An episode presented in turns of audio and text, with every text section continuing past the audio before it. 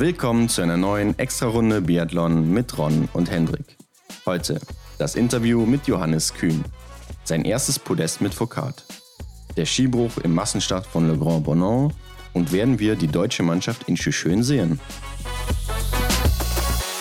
Ja, Hendrik, Biathlon ist zurück. Konnten wieder ein paar Rennen sehen, ne? Genau, am Wochenende stand das Blink-Festival an. Die Norweger haben ihre ersten Einheiten ja im Rennen quasi unter Beweis gestellt. Genau. Und äh, normalerweise waren da jetzt auch immer ja, alle Stars aus der Szene dabei. Ne? Also zumindest die Franzosen waren letztes Jahr dabei, die Italiener oder Italienerinnen besser gesagt, sprich Marta Foucault, Dorothea Viera, Lisa Vitozzi, ja. Hanna Oeberg auch, ne? Mhm. Und natürlich alle Norweger und Norwegerinnen. Also Johannes Tingesbö, Tajebö, Tiril Eckhoff, Ingrid Landmark-Tandrevold und so weiter. Alle großen Namen vertreten. Und dieses Jahr war es eher ja die norwegische Meisterschaft 2.0 oder ja, so, so kann man sagen. norwegische Meisterschaft, ja, genau. Nur Norweger am Start und äh, ja, was kann man sagen? Es gab drei Wettbewerbe für äh, die Biathleten, beziehungsweise sogar vier eigentlich. Denn vor den Wettbewerben gab es noch so einen Bergsprint. Also das war ein Langlaufwettbewerb. Da sind aber auch nur bei den Frauen die Biathletinnen gestartet. Also da waren dabei Ingrid Landmark-Tandrevold, Marte Olsby-Reuseland und auch einige andere. Aber ja, jetzt nicht so große Namen und ja, hat natürlich jetzt keine von den Biathletinnen gewonnen, sondern Therese Johaug, wie man es vielleicht auch erwartet hat, die starke Langläuferin. Mhm. Aber Marte Olsby-Reuseland, Platz 9, 6 Minuten 26 Rückstand auf Johaug, also schon einiges. Ne? Ingrid Landmark-Tandrevold 11. geworden. 7 Minuten 19 Rückstand. Insgesamt waren 25 dabei, also haben sich ganz gut geschlagen, ne? Immerhin. Ja, kann man so sagen. Also ich glaube, Mittelfeld. da gibt es doch tatsächlich noch einen großen Unterschied ne, zwischen den beiden Arten. Ja klar, ich meine, vielleicht liegt den einen oder anderen auch ein Berg dann nicht so sehr, ne? Das mhm. natürlich, kommt natürlich auch noch dazu. Aber klar, die Langläufer äh, machen natürlich nichts anderes und müssen sich natürlich darauf fokussieren. Ne? Ja, klar. Aber viel interessanter, meiner Meinung nach, ja. war natürlich ja, erstmal auch der Schießwettkampf, der da stattgefunden hat. Genau. Kann man sich mal angucken, ne? Da gab es viele Teilnehmer, alle mhm. großen Namen aus Norwegen vertreten. Fangen wir mit den Damen an, würde ich sagen. Ja, die großen Favoriten natürlich hier Martha Olsby-Reuseland, Ingrid Landmark-Tandrevold, Tiril Eckhoff war auch dabei hier. Mhm. Und äh, da denkt man natürlich, dass die das Rennen machen, aber dem war nicht so. Ne? Tiril Eckhoff direkt in der ersten Runde ausgeschieden. Ja. Und Ingrid auch. Tiril sogar sehr, sehr eindeutig. Also ist da Letzte geworden mit viel Abstand. Ja, ich war entsetzt. Also wir haben uns ja tatsächlich auch angeguckt. Ne? Man kann das äh, ja. in der Mediathek von NRK TV, kann man das noch nachsehen. Und äh, ja, genau. Ja, damit hätte ich echt nicht gerechnet, ne? dass äh, die äh, großen Namen da jetzt wie Ingrid und Tiril in der ersten Runde direkt rausfliegen. Ja, genau, aber dafür Martha Olsby Reuseland hat äh, ordentlich einen rausgehauen in der ersten Runde. Und, ja, ja, beeindruckend. Sehr beeindruckend da gewonnen und im Endeffekt auch insgesamt bei den Damen gewonnen, ne? Knapp vor Caroline ja, Knotten mhm. im Damenfinale. Und bei den Männern, ja, da würde man eigentlich denken, Johannes Dingesbö macht hier das Ding. Aber auch dem war nicht so. Ja, aber einige Dinge hat er meiner Meinung nach auch gut gebracht. Ne? Also ja, die ersten zwei Runden waren fünf, sehr stark. Für fünf Schuss 15,5 Sekunden. Ne? Ja, ja, also die zweite Runde war das von ihm, die war ja. schon unglaublich mhm. stark. War übrigens alles stehend, ne? Und man, äh, ja, nachdem man die ersten fünf abgefeuert hatte, konnte man ein neues Magazin reinstecken und hatte wieder fünf Schuss zur Verfügung, bis eben alle Scheiben abgeräumt waren. Ja. Und dann musste man noch über die Ziellinie zurücklaufen, von der man auch gestartet ist. Und dann wurde die Zeit eben genommen. Und die ersten vier sind jeweils weitergekommen, beziehungsweise im Finale natürlich dann die eine Person, die dann gewonnen hat, war bei den Männern Lars Helge Birkeland. Ja, der war auch in den ganzen anderen äh, Schießeinheiten ziemlich souverän. Ja, der war sehr stark, auch nicht nur in den mhm. Schießeinheiten, sondern auch in den Rennen allgemein. Ne? Also hatte ein sehr gutes Wochenende, letztes Jahr ja. auch schon gehabt, aber Sehen wir gleich noch und äh, Björntegard ist auch direkt ausgeschieden, Johannes Dahle auch, Taibö vorzeitig abgereist. Christiansen war auch noch sehr, sehr stark, ne? Hatte noch mhm. ja auch ein ziemlich enges Battle im Finale gegen äh, Lars Helge Birkeland. Ja, in der letzten Runde sich, bei den ja, Männern. die Ziellinie mhm. noch geschmissen hat über den Asphalt. Ja, da war richtig Einsatz drin, ne? Die Jungs haben Einsatz gezeigt. Ja, hat im Endeffekt nicht viel gebracht, aber gut. es war auf jeden Fall lustig. Solange er sich nichts getan hat. Ja. Ja, ansonsten kommen wir mal zu den Rennen. Ne? Supersprint ja. bei den Damen. Hier hätte man vielleicht auch erwartet, dass Martha Olsby-Reuseland, Ingrid Landmark-Tandrevold vorne dabei sind und dem war eigentlich auch so, aber gewonnen hat Caroline Knotten vor eben Martha Olsby und mhm. Ingrid. Ja, fand ich auch überraschend, hätte ich nicht gedacht. Ihre Eckhoff hier nicht gestartet, warum auch immer. Ja, aber generell muss man auch mal sagen, äh, dass viele Fehler geschossen wurden. Ja, das stimmt. Also Caroline Knotten als erste auch vier Fehler, ja. ne? Rennen war ja auch in, insgesamt sehr kurz von, von den Laufrunden her. Mhm, Marte auf zwei, ne? Und auch äh, vier Fehler. Ingrid mit Platz Ja. drei, drei Fehler. Ja. ja, und bei den Herren, da hat auch nicht Johannes Tingnis gewonnen, sondern Christiansen, Wettle Christiansen, auch vier Fehler Mhm. geschossen, vor Taje Bö mit drei Fehlern und Verbjörn Sörum auch mit drei Fehlern Dritter geworden. Ja, den kennt man gar nicht aus dem Weltcup, oder? Nee, noch nicht. Der ist auch noch relativ jung, ist, glaube ich, sogar auch Juniorenweltmeister mal Ja. geworden. Also könnte jemand für die Zukunft sein. Und Platz 4, Johannes Dingesbö, drei Fehler. Also schien auch läuferig gar nicht so ja, stark zu sein, wie man es kennt von ihm. Ne? Ja, stimmt. Also fast 20 Sekunden Rückstand auf Platz 1. Ja. Vielleicht tut er sich einfach auf Skirollern schwer, wer weiß. Ja, vielleicht auch einfach schlechte Mhm. Tagesform oder vielleicht auch einfach noch nicht ganz in Form allgemein. Aber ja, wer weiß auch, wie er sich das Rennen eingeteilt hat. Hat nämlich im Liegendanschlag alles getroffen, aber stehend dann eben drei Mhm. Fehler. Ne? Ja, wer war sonst noch dabei? Lars Helge Birkeland auf Platz 9, auch vier Fehler. Erlen Ja. Björntegar kennt man noch, Platz 12 mit fünf Fehlern. Und äh, Johannes Dahle dahinter, Platz 13, auch vier Fehler. Ja, bei 15 Startern. Also da hätten wir auch ein bisschen mehr erwartet von den beiden, ne? Ja, man weiß halt nicht, wer da sonst noch so mitgelaufen ist, weil man die Namen nicht kennt. Aber wenn sie im Weltcup unterwegs sind, dann geht man eigentlich davon aus, dass da schon eine bessere Platzierung hätte drin sein müssen, oder? Ja, klar, kann natürlich nicht jedes Rennen perfekt laufen, aber gucken wir mal weiter. Genau. Massenstart Damen. Und hier hat Ingrid Landmark-Tandrevold gewonnen mit zwei Fehlern. Martha Olsby-Reuseland zweite mit zwei Fehlern. Und die Ingrid, die hat hier eine Wahnsinns-Schlussrunde hingelegt. Die beiden sind zusammen aus dem Schießstand gekommen und Ingrid war ja innerhalb von Sekunden weg, ne? War nicht mehr gesehen. Erst im Ziel wieder. Mhm. Er hat da letztendlich acht Sekunden rausgeholt, auf Ja. Mate rausgelaufen. Das war schon, schon cool, ey. Genau, und Platz drei Juni Arne Clive, kennt man auch Mhm. nicht. 21 Jahre alt, glaube ich. Aber fehlerfrei Fehler ja. geschossen. Ja. Einzige übrigens, ne? Ja. Genau. Und Tyrell Eckhoff fünfte, aber mit fünf Fehlern. Also ist anscheinend hier doch ganz gut gelaufen. Mhm. Aber auch schon 1,17 Rückstand, also schon ordentlich viel. Ja. Caroline Knotten hier auf Platz 7 mit fünf Fehlern. Ja. Und sonst war es das auch schon, ne? Bei den Frauen. Ja, Lotte Lee kennt man noch, ist Zwölfte geworden mit zwei Fehlern, also läuferig auch nicht so klar gekommen Okay. anscheinend. Ja, bei den Männern. Massenstart hat hier auch Lars Helge Birkeland wieder gewonnen. Also, wie gesagt, gutes Wochenende von ihm. Auch letztes Jahr, weiß ich noch, hat er den Supersprint, glaube ich, beim Blink Festival gewonnen. Also, der Mann ist auf Rollerski ganz gut unterwegs Mhm. immer, anscheinend. Nur ein Fehler hier geschossen. Ne? Und Christiansen Platz drei mit vier Fehlern. Platz zwei geht an Hermann Dramdal Borge. also, den habe ich auch noch nicht Nee. gehört. Und äh, ja, wo ist denn Johannes Dingesbö? Genau, wo? Platz 7 nur, ne? Mhm. Vier Fehler, die anscheinend auch nicht so gut zurechtgekommen. Christiansen zum Vergleich auch vier Fehler. Wesentlich weiter vorne und auch gute 40 Sekunden vor ihm Ja. fast. Also es war nicht sein Wochenende, genauso wie das von Johannes Dahle. Wieder nur 13. mit fünf Fehlern und Erland Björntegard 15. mit sechs Fehlern. Storla Holm Lagreit, der am Ende der letzten Saison relativ häufig noch dabei war und gut geschossen hat, mit acht Fehlern nur 16. Mhm. Also lief hier auch nicht so gut. Ich denke, Alexander Fjeld Andersen kann man auch noch nennen auf Platz 12. Ja.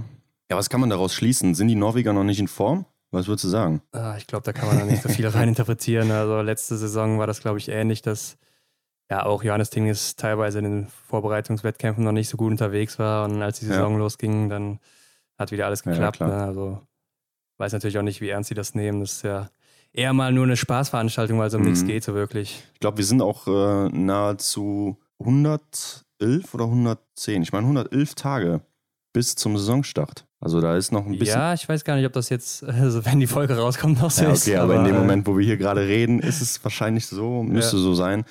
Also ein Ja, bisschen. Zeit ist ja auch noch. Ne? Ja, klar, also um dann in Topform zu sein, hat man noch ein bisschen Zeit, denke ich, und das ist auch anders geplant. Ne? Ja, auf jeden Fall. Ja, ansonsten würde ich sagen, springen wir doch mal in das Interview mit unserem heutigen Gast rein. Ja. Johannes Kühn nämlich. Genau, von Norwegen zurück nach Deutschland. Wir hatten Johannes Kühn zu Gast. Ja, vielleicht einer der schnellsten deutschen Athleten, wenn nicht sogar der schnellste Ja. auf der Strecke. Und äh, ja, gucken wir doch selber mal, was er dazu sagt und springen direkt mal rein, denn es ist auch relativ lang geworden. Ja, richtig. War ein cooles Gespräch und wir wünschen wie immer einfach viel Spaß dabei.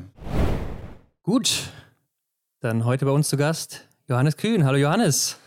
Hallo in die Runde. Hallo. Ja, Johannes, ich glaube, man darf bei dir noch sagen, so gerade frisch aus dem Urlaub zurück, ne? Und hoffentlich auch gut erholt für die letzte Phase der Vorbereitung, kann man auch schon sagen, oder? Ja, gut erholt schon, natürlich. Äh, Woche Urlaub schaut, glaube ich, kaum. Und stimmt, so lange ist nicht mehr bis zur deutschen Meisterschaft. Also ja. äh, die Zeit verrinnt. Es ist jetzt ja dasselbe. Ähm, am Anfang der Saison meint man, alles noch lang, ist noch lang, viele Wochen. Ja, geht sehr schnell. Geht immer schneller. Ähm, das ist ja ein bisschen ungewohnt, weil wir eben den ersten Lehrgang nicht gemacht haben. Mhm. Und normalerweise ist es so, wenn man da im ersten Lehrgang dann ist, dann ist immer noch lang genug Zeit bis zum zweiten und bis zur deutschen Meisterschaft. Und jetzt letztens beim Lehrgang war es eigentlich schon gar nicht mehr so lang, weil der halt eben deutlich später war. Ähm, ja, und jetzt, wir machen am Freitag wieder, oder ab Freitag ist wieder Lehrgang. Und wenn wir da wieder heimkommen, ist eigentlich ja schon die deutsche Meisterschaft direkt vor der Tür. Ja, eben. Und du warst jetzt in Dänemark, richtig? Richtig. Ja, und was würdest du sagen? Ist eine Reise wert? Kannst du es empfehlen? ich war als Kind schon mal. Ja. Äh, da habe ich mich aber nicht mehr so ganz erinnern können. Deswegen habe ich gesagt, da bietet sich die Zeit jetzt gerade an. Äh, erstens ziemlich Corona-frei äh, in mhm. Dänemark, im Gegensatz zu anderen äh, angrenzenden Ländern. Und ja, war schön. Kann ich mich nicht beklagen. War zwar weit zu fahren, aber. Ja, habe ich mir schon gedacht, okay. ja. Oh, mhm. alles gefahren, ja, klar. Stimmt. In der aktuellen Lage, ne, ist das auch vielleicht besser für einen Sportler. Ja, also Fliegen war jetzt nicht die Option. Ja. Und Hotel war jetzt auch nicht unbedingt die Option. Ja, ja, klar. Ja, somit fahren. Aber braucht man Zeit bis ja. Dänemark. Von ja, klar. Auf jeden Fall. Okay, bevor wir jetzt gleich loslegen, würde ich sagen, wir bringen unsere Zuhörer mal alle auf denselben Stand. Ähm, erzähl mal, wer bist du und was machst du? Gerne. Also ich bin der Johannes Kühn. Ähm, ich mache Biathlon seit ich ungefähr zwölf bin. Habe vorher ein Jahr, ein Jahr lang Langlauf gemacht und ja, Start für Reit im Winkel, trainiere in Ruppolding und wohne da mittlerweile ja. Ja, du hast gesagt, du hast mit dem Langlauf begonnen. Wie hast du dann deinen Weg zum Biathlon gefunden? Ähm, über Schnuppertraining beim Fritz Fischer damals als ganz normaler Tourist. Ah. Also ähm, mir hat jemand angesprochen, ob ich Langlaufrennen mache, wo ich, wie mit meinen Eltern mal Langlaufer war. Und dann habe ich einen Winter das so ein bisschen ausprobiert, war nicht besonders gut, auch nicht schlecht. Und habe mhm. das dann im Winter halt ein bisschen im Fernsehen verfolgt. Und neben Langlauf ist halt da einmal Biathlon gekommen und das wollte ich dann mal ausprobieren. Äh, und da hat es die Möglichkeit gegeben, als so ein Schnuppertraining beim Biathlon-Camp zu machen. Hat keine Ahnung was, ein paar Euro kostet, dann hast du ein bisschen mit Ski rumrutschen können und ein bisschen schießen. äh, da waren auch mehrere in der Gruppe dabei, aber ich war mit Abstand der Jüngste, das andere waren alles Erwachsene. Ähm, und danach haben die zu mir gesagt, dass es ein Biathlon für Kinder gibt, ob ich das nicht ausprobieren möchte. Dann habe ich gesagt, nein, äh, will ich nicht, weil ich wohne weit weg und das ist schwierig. Und äh, ja, die haben mir das dann trotzdem empfohlen und gesagt, ja, wenn ich mag, kann ich da mal vorbeischauen. Äh, das Training ist auch nur einmal in der Woche. Und dann haben wir damals noch einen Aufnahmetest machen müssen, weil es so viele Kinder gegeben hat und nur eine begrenzte Anzahl an Trainer. Ähm, habe ich sie inlinen müssen und ein paar so sportliche Übungen machen. Weiß ich noch, ich mich ziemlich fest darauf vorbereitet, weil ich es dann doch machen wollte. äh, so Slalom-Inlinern und so. Ähm, und dann war am Krugring was eine Frau mit meiner erste Trainerin. Genau. Ja, ich glaube, die Franzi Preuß, die hatte einen ähnlichen Weg. Die war auch über den Fritz Fischer dahin gekommen, über dieses Schnuppertraining. Also ja, ja, hat er wohl einige Athleten dahin geholt damals. ja, das war ganz lustig, weil mh, mm, der Fritz dann auch, nachdem er beim Weltcup aufgehört hat, zwischenzeitlich mhm. mal da die Jugendgruppe in Ruppolding trainiert hat. Da war die Franzi auch dabei. Ich bin zwar ein paar Jahre älter, aber die Franzi, aber mhm. ja, ich kenne die seit wir halt Jugendliche waren. Und der Fritz war ja dann später am Schluss auch nochmal unser Herrentrainer. Äh, das war schon lustig.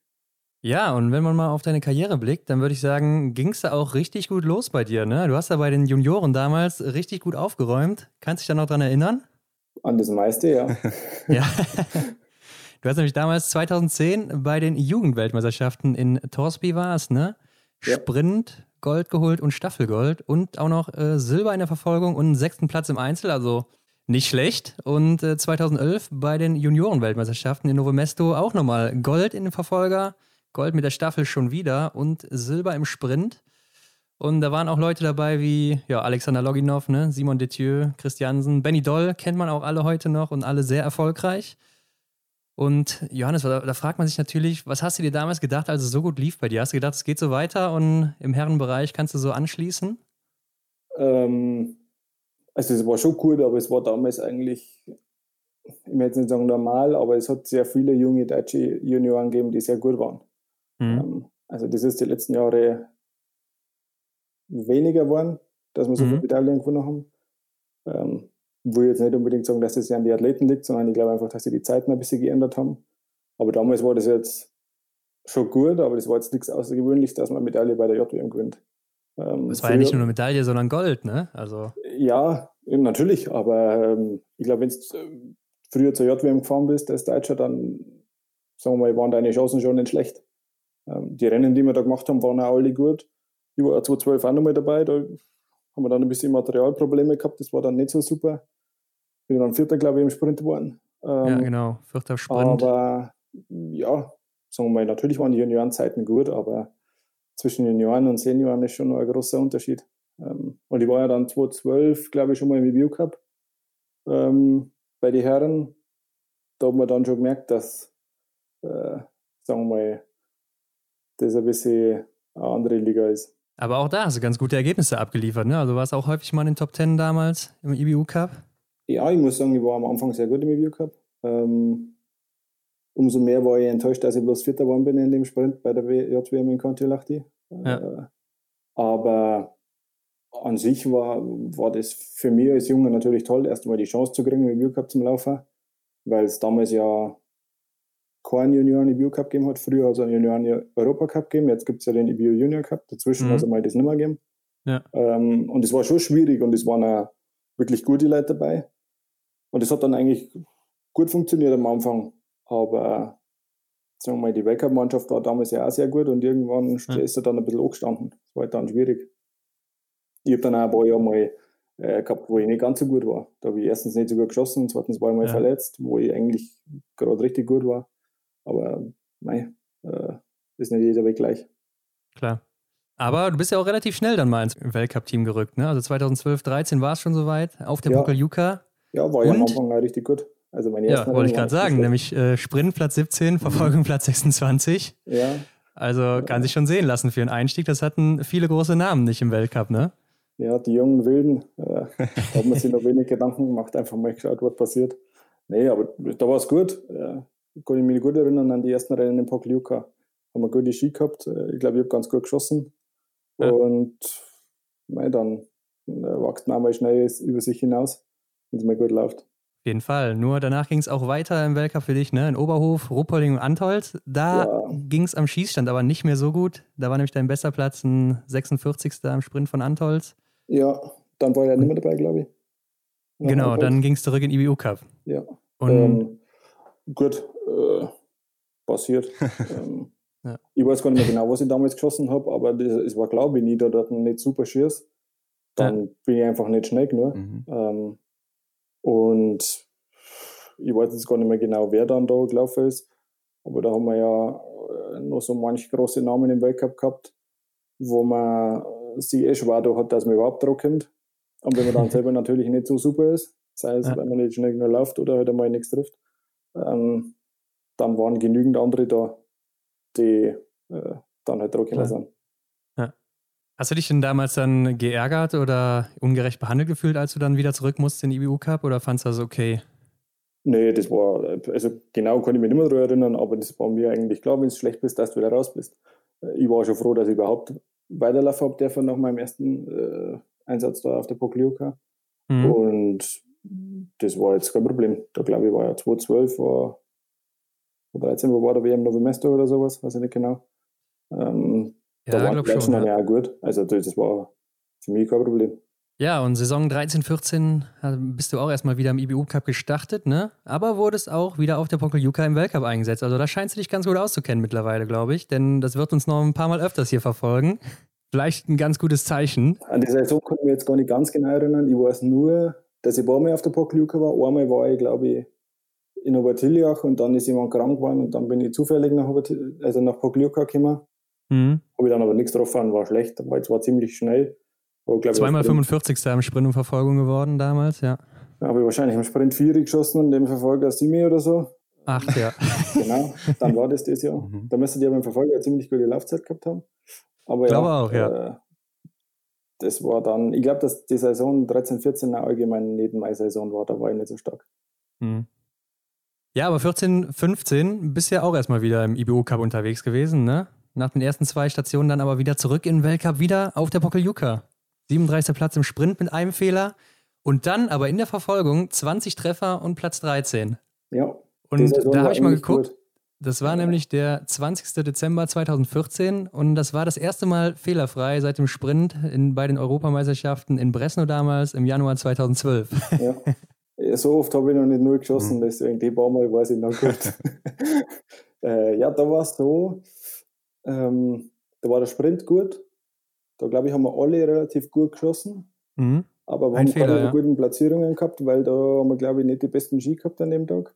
Und der Verfolger war super. Auf jeden Fall. Gibt es äh, nichts zu bemängeln. Das Einzige, was dann blöd war, dass ich danach nicht mehr im Weckerblatt habe dürfen. Genau, das es ging nämlich wieder zurück in den IBU Cup für dich, ne? Und da ja, warst du wohl aber im ersten Rennen direkt auch wieder fehlerfrei. Also ja, da habe ich dann gewonnen. In, durch Niki war das. Äh, das war in dem Jahr, wo der Rico bei uns Trainer war. Äh, da mhm. habe ich allgemein relativ gut geschossen. Ich ähm, glaube, ich bin auch am Schluss dritter in der Gesamtwertung im IBU Cup geworden. War so im IBU Cup mein bestes Jahr. Und das war schon ein bisschen schade im Nachhinein, ähm, weil ich ja die halbe WM-Quali gehabt habe nach Pokljuka, ja. dann war Weihnachtspause. Ähm, dann habe ich das erste Rennen im Review Cup gleich gewonnen. Mhm. Äh, den Verfolger haben es abgesagt, weil es über Nacht so viel geregnet hat, dass die Strecke äh, nicht mehr benutzbar war. Ähm, und dann war ich auch, habe ich nicht mehr gewonnen im Review Cup, aber ich war, glaube ich, hm, schon noch ein paar Mal in die Top 6. Äh, mhm. Bei der EM war man nicht so gut oder ihn nicht so gut. Die, glaube ich, war Nontepay oder so. War ziemlich windig, glaube ich. Weiß ich nicht mehr. War mhm. auf jeden Fall nicht so gut. Und bin dann eigentlich nur durch Zufall, weil der, glaube ich, der Birner krank war, äh, zum letzten Weltcup nach Kanti gekommen. Mhm. Genau, der lief auch ganz gut wieder bei dir, ne? Also ein zehnter Platz im Sprint hier, ja, 31. in der Verfolgung, aber dafür Massenstart qualifiziert ja. gewesen und 19. Ja. geworden. Nee, das war super. Äh, da waren wir davor in Kenmore. Ja. Da waren wir auch gut. Äh, ja, wenn du in der Gesamtwertung bist, dann machst du ziemlich viel gute Rennen, weil sonst funktioniert das ja nicht. Mhm. Äh, deswegen, die Saison war gut. Äh, da war es nur schade, dass ich halt zwischen Pokljuka und Kanti ähm, nicht mehr im Weckerblauf habe dürfen. Das ja. war jetzt im Nachhinein so ein bisschen schade. Aber nochmal zurück auf diese lange Phase ohne fehlerfreies Schießen.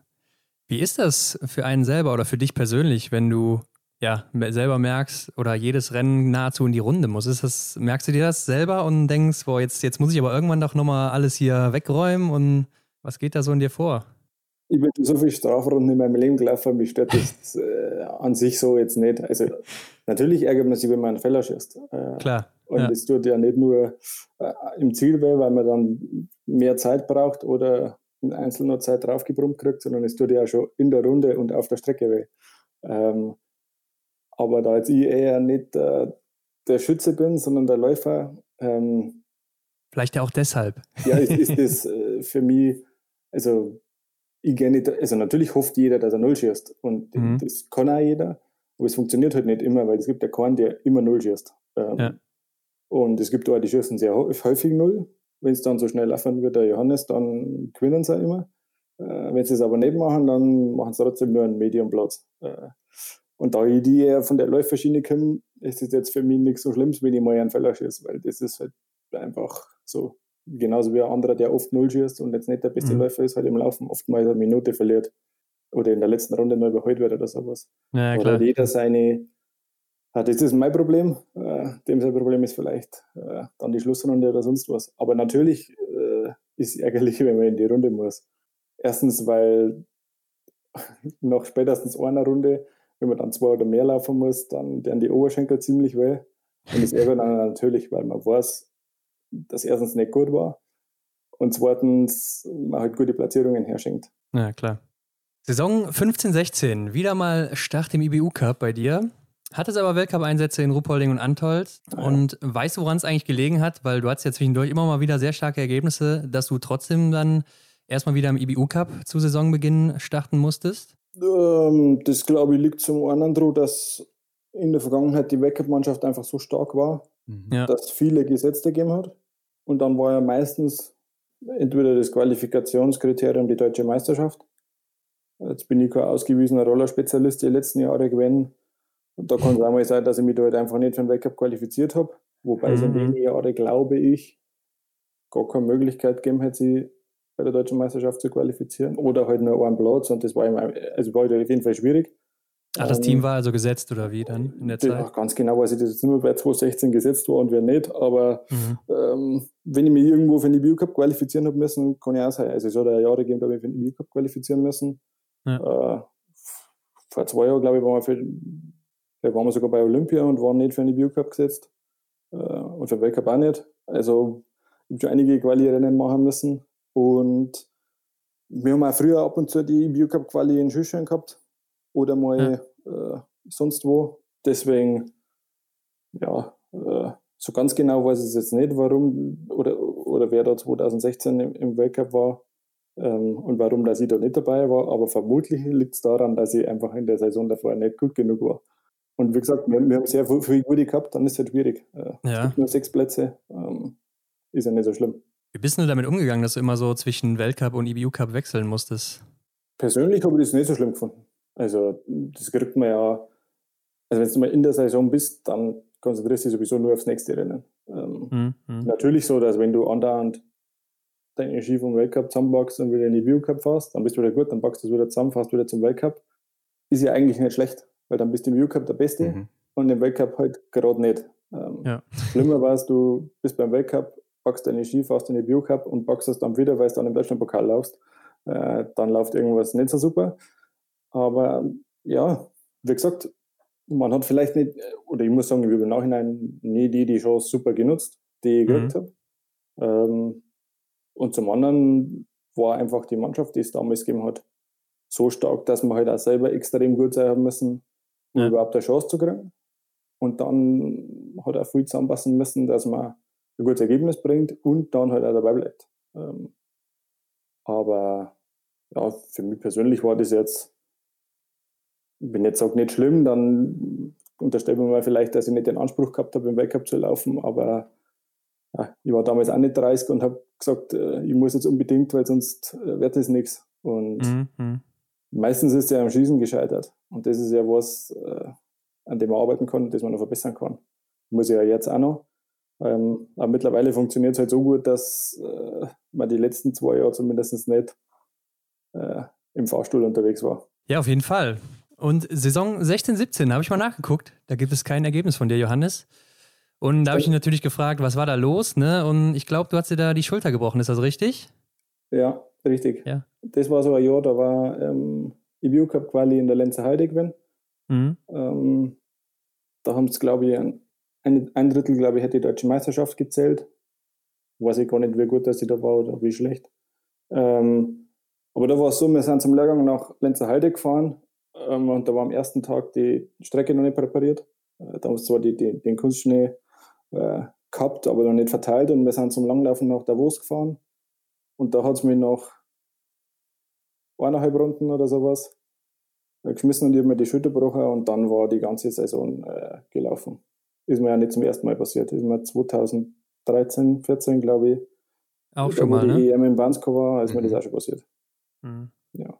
Deswegen, da musst du aber schon ordentlich unterwegs gewesen sein, oder? Wenn du da dir die Schulter nee, brichst. überhaupt nicht schnell. Also das erste Mal war äh, Zielsprint ah. mit einem Kollegen aus Russland äh, und das zweite Mal, wo das da passiert ist, 16, 17 mhm. oder wann, ähm, da wollte ich eigentlich nur bei unserem Trainer stehen bleiben und bin mit der Skispitze im Tiefschnee hängen geblieben und seitlich umgefallen. Mhm. Äh, war nicht so spektakulär. War es zwei, zweimal dieselbe Schulter? Ja, war zweimal rechts. Und zwar aber beide Male das Labrum kaputt, das ist so die Gelenkslippe um die Schulterpfanne. Mhm. Das zweite Mal habe ich noch Bizepssehne, glaube ich, gerissen oder angerissen oder irgend sowas. Ja, ja. Äh, das zweite Mal war ein bisschen mehr kaputt, aber hat nicht ganz so lang gedauert und war nicht ganz so schlimm wie beim ersten Mal, was den äh, Reha-Prozess angegangen ist. Das erste Mal hat schon relativ lang gedauert. Wie lange dauert das dann so, wenn du es gerade schon so ansprichst? Also das ist passiert im November. Ähm, Langlauf habe ich können mit zwei Steckern, schätze mal Februar. Mhm. Aber du warst vorher wahrscheinlich schon wieder ohne Stöcke unterwegs oder sowas, ne? Oder auch laufen vielleicht? Oder nee, geht das gar nicht? nicht? Gar nicht? war vom Arzt nicht erlaubt. Ja, doch, war ich schon, okay. aber auf eigenes Risiko. äh, ja. ja. muss ich aber sagen, das zweite Mal ähm, habe ich mich ambulant, äh, stationär operieren mhm. lassen im Vergleich mhm. zum ersten Mal. Da haben wir ambulant vorgeschlagen. Äh, das war ein Fehler im Nachhinein, weil es dann auch viel schlechter verheilt ist, weil die Schmerzen so groß waren. Mhm. Ähm, Und stationär haben die am Anfang die, die Schmerzen recht gut unterdrücken können. Und dann habe ich das Gefühl gehabt, dass ich der Körper da ein bisschen schneller erholen kann. Und das zweite Mal ist für das, was kaputt war, ziemlich schnell und ziemlich gut gegangen.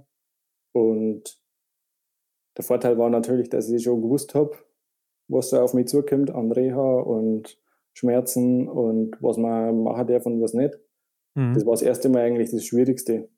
Weil halt das, der Bewegungsradius von der Schulter so extrem eingeschränkt ist und man da am Anfang die Muskulatur, die durch die, die Schonhaltung und durch die ähm, durch die Schulterschlinge da den Arm nicht ja. bewegen darfst. Kann man auch auf Instagram äh, noch sehen. ja, genau, wo man da praktisch immer in so einer fixen Position ist, verkürzt die ganze Muskulatur und das wird da ist mhm. ziemlich äh, steif und fest. Und das muss man dann natürlich wieder lockern und das ist mit Schmerzen verbunden und dann weiß man am Anfang nicht, wenn man sich da nicht auskennt, mache ich jetzt was kaputt, muss das so sein, muss das nicht so sein. Und da war ich beim zweiten Mal halt schon ein bisschen, ich will nicht sagen erfahrener, aber ich habe schon gewusst, was man machen kann und was man nicht machen kann. Und mhm. wir waren ja auch von, nicht nur vom DSV, sondern auch beim Medical Park, wo ich Reha gemacht habe und äh, bekannter Physio zu Hause hat mir da geholfen, war ich sehr gut versorgt und muss sagen, dass das, glaube ich, ich möchte jetzt nicht sagen Rekordzeit, weil es gibt vielleicht auch die, die schneller hingekriegt haben, aber im Vergleich zum ersten Mal ist das richtig, richtig schnell gegangen. Mhm. Ein bisschen seitdem auch vorsichtiger im Alltag oder hast auch mehr Respekt auf der Loipe generell? Ähm, ja, also im Alltag habe ich mhm. jetzt nicht irgendwelche Sachen, wo ich groß aufbaue. Aber es hat am Anfang schon gedauert, hm, sie mal wieder, sagen wir mal, näher ans Limit auf der Loipe zu wagen. Und zwar nicht, was die körperliche Belastung geht, sondern was mal Abfahrt geht oder wenn es irgendwo mal eng wird, äh, bin ich schon ein Tick vorsichtiger mhm. geworden. Ähm, aber ich glaube, dass es jetzt im Rennen keinen Unterschied macht. Wenn es da hart auf hart kommt, dann hält man trotzdem drauf. Ja. Aber am Anfang war das natürlich schwierig. Äh, die ersten Male rollern oder irgendwo runterfahren war schon eher nicht ganz so einfach. Und beim Mountainbiken habe ich jetzt auch noch deutlich mehr Sorgen wie früher. Also vielleicht ist das das Alter, ähm, aber früher hat man sich da eher weniger geschissen ja. wie jetzt. Ja, aber da haben sich auch schon mhm. einige mit hingelegt mit dem Mountainbike, ne? Also auch Kollegen von dir. ja. Ähm, Hattest du denn damals auch so Sorge um deine Karriere? Weil ich glaube, so eine Verletzung gerade an der Schulter, da muss man erstmal wieder zurückkommen, ne? Ähm, sagen wir, das Hauptproblem war ja, dass man den ganzen Sommer trainiert hat. Ähm, und dann eigentlich, wenn es losgeht, verletzt war. Mhm. Das erste Mal, wo das passiert ist, war die Saison schon fast rum. Dann ist das in die Pause gefallen, dann war das nicht so schlimm. Aber so hast du das ganze Jahr vorbereitet und dann stehst halt da und musst wieder warten, bis praktisch ein komplettes Jahr vergangen ist. Ja. Das war schwierig. Dann war schwierig, dass gar nicht genau gewusst haben, ob sie es überhaupt wieder so hinflicken können, dass es wieder so ist wie vorher. Mhm. Ähm, durch das, dass es eben das zweite Mal war, das zweite Mal die gleiche Schulter, das zweite Mal die gleiche Verletzung, waren die da, ich will nicht sagen skeptisch, aber sie haben es halt nicht garantieren können. Ähm, deswegen bin ich sehr froh, dass es fast besser geworden ist wie beim ersten Mal. Ähm, aber es war definitiv für den Kopf nicht einfach, die Zeit. Zum einen, weil man halt am Anfang sowieso gefrustet ist und erst einmal schauen muss, dass man das wieder hinkriegt. Ähm, ja. Und dann, wenn du wieder zum Trainieren anfängst, hast halt nur einen langen Weg. Erstens bist du wieder auf dem Niveau, wie vorher bist, ähm, wenn du das erreichst. Äh, und ist halt mit viel Arbeit verbunden, wo du im Endeffekt einfach zwei Jahre lang arbeitest, weil du hast ja zuerst bis zum Winter gearbeitet und dann wieder bis zum mhm. nächsten. Wobei das auch mein Vorteil war. Also ich habe im Winter dann schon ein bisschen zum Trainieren anfangen können und habe halt dann genügend Zeit gehabt bis zum Winter, um wieder auf das Niveau zu kommen, das man braucht. Wenn das ja, im Juni oder so passiert war, dann hätten wir wahrscheinlich bis zum Winter wieder langlaufen können. Wobei halt nicht in Form gewesen. Das war vielleicht noch viel schlimmer gewesen, weil dann waren wir im, im Dezember oder im Januar beschwerdefrei gewesen. Aber man hätte trotzdem zugeschaut. Ja, klar, dann wärst du nicht auf dem Leistungsstand gewesen, ne? Deswegen muss ich sagen, äh, mei, äh, am Anfang war es hart, weil man wirklich, man war nicht schlecht drauf und man hat halt trotzdem das ganze Jahr trainiert und dann zuschauen, glaube ich, mag keiner gern. Ähm, aber wie gesagt, äh, fürs nächste Jahr war halt dann noch genügend Zeit. Mhm. Und ich muss schon sagen, dass ich mir Gedanken gemacht habe.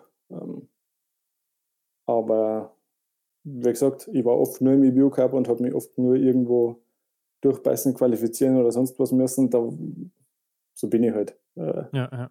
war dann, so alt war ich dann auch noch nicht. Dann habe ich gedacht, das muss schon wieder irgendwie gehen. Aber hätte auch sein können, wenn es nicht so gut geworden war von der Schulter, dass es halt einfach nicht funktioniert hat. Schränkt sich das denn heute noch ein beim Training oder auch im Wettkampf, dass du es irgendwo merkst, vielleicht auch beim Schießen? Nee. Also Gar ich habe vielleicht zwei, drei Tage im Jahr, wo es mal ein bisschen weh wird. Mhm. Äh, die sind aber zufällig verteilt. Kann mal sein, dass zwei Tage hintereinander ist und dann eineinhalb Jahre nicht so ungefähr.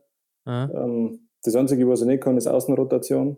Ja. So, also da ja, nach hinten mhm. schaffe ich nicht den 1 Grad, der Arm steht immer so ein bisschen nach vorne. Sieht zwar jetzt ähm, keiner außer wir, aber wir wissen auch, was du aber, meinst. Ähm, ja. ja. Sonst habe ich eigentlich keine Probleme. Ich kann dann den Arm komplett bewegen, bis auf das eine. Wobei, da muss ich sagen, da bin ich auf der linken Hand oder auf der linken Seite auch ein bisschen eingeschränkt, weil ich ja. da einfach von meinem Bewegungsradius nicht den, den, den meisten Umfang habe. Ja. Ähm, aber der ist jetzt rechts deutlich mehr eingeschränkt, aber das sind Bewegungen, die man in der Regel nicht ja. braucht.